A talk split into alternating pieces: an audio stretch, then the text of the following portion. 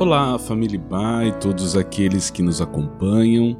Aqui quem fala é o Marcos Vicente e este é o devocional diário da Igreja Batista, Avenida dos Estados, em Curitiba, Paraná. Hoje é segunda-feira, dia 2 de agosto de 2021.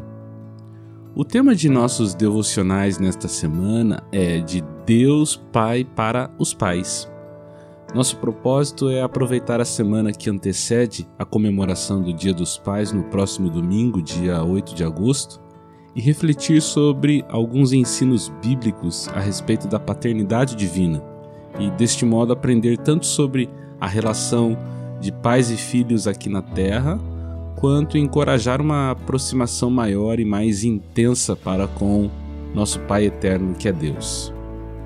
Vamos iniciar com a leitura do texto da primeira carta de João, no capítulo 3, no versículo 1, que diz assim: Vejam como é grande o amor do Pai por nós. O seu amor é tão grande que somos chamados de filhos de Deus e somos, de fato, seus filhos.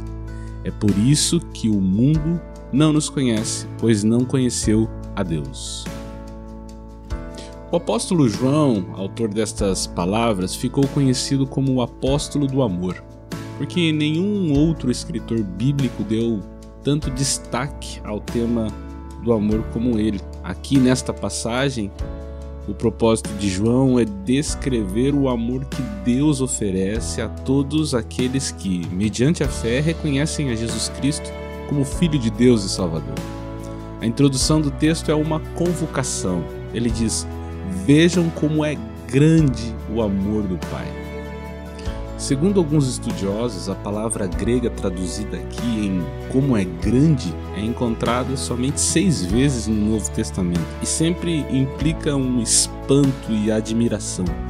É interessante notar também que João escolheu a palavra Pai para se referir a Deus. Isso não é por acaso. João está sendo intencional e ao declarar que Deus é Pai, ele está dizendo que Deus é o Pai eterno de Jesus Cristo. E através de Jesus, deseja também ser o nosso Pai eterno. Vemos aqui então que nossa salvação em Cristo Jesus nos coloca em um relacionamento com Deus de filiação à sua paternidade.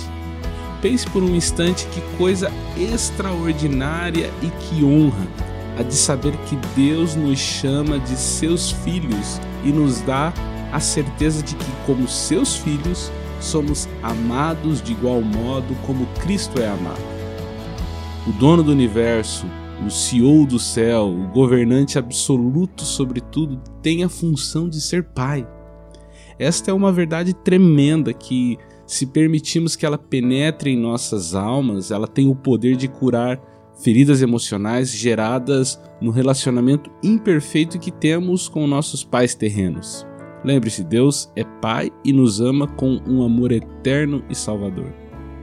Para concluir, uma outra lição que fica aos que são pais neste mundo é que, da mesma forma, nós também devemos aprender a nos relacionarmos com nossos filhos e filhas tendo esse ideal de amor um amor que tem a dimensão e a durabilidade da eternidade, que se manifesta desejoso de ver seu filho, filha, experimentar a salvação em Cristo. Paradoxalmente, o primeiro passo para se tornar um pai assim é se tornar um filho de Deus, segundo a palavra, entregando sua vida a Cristo. De todos os desafios da vida, certamente o de ser pai é o maior deles que venhamos buscar com humildade a capacitação do Espírito Santo de Deus para sermos esses pais que espelham o amor do nosso Pai eterno aos nossos filhos e filhas. Que Deus te abençoe.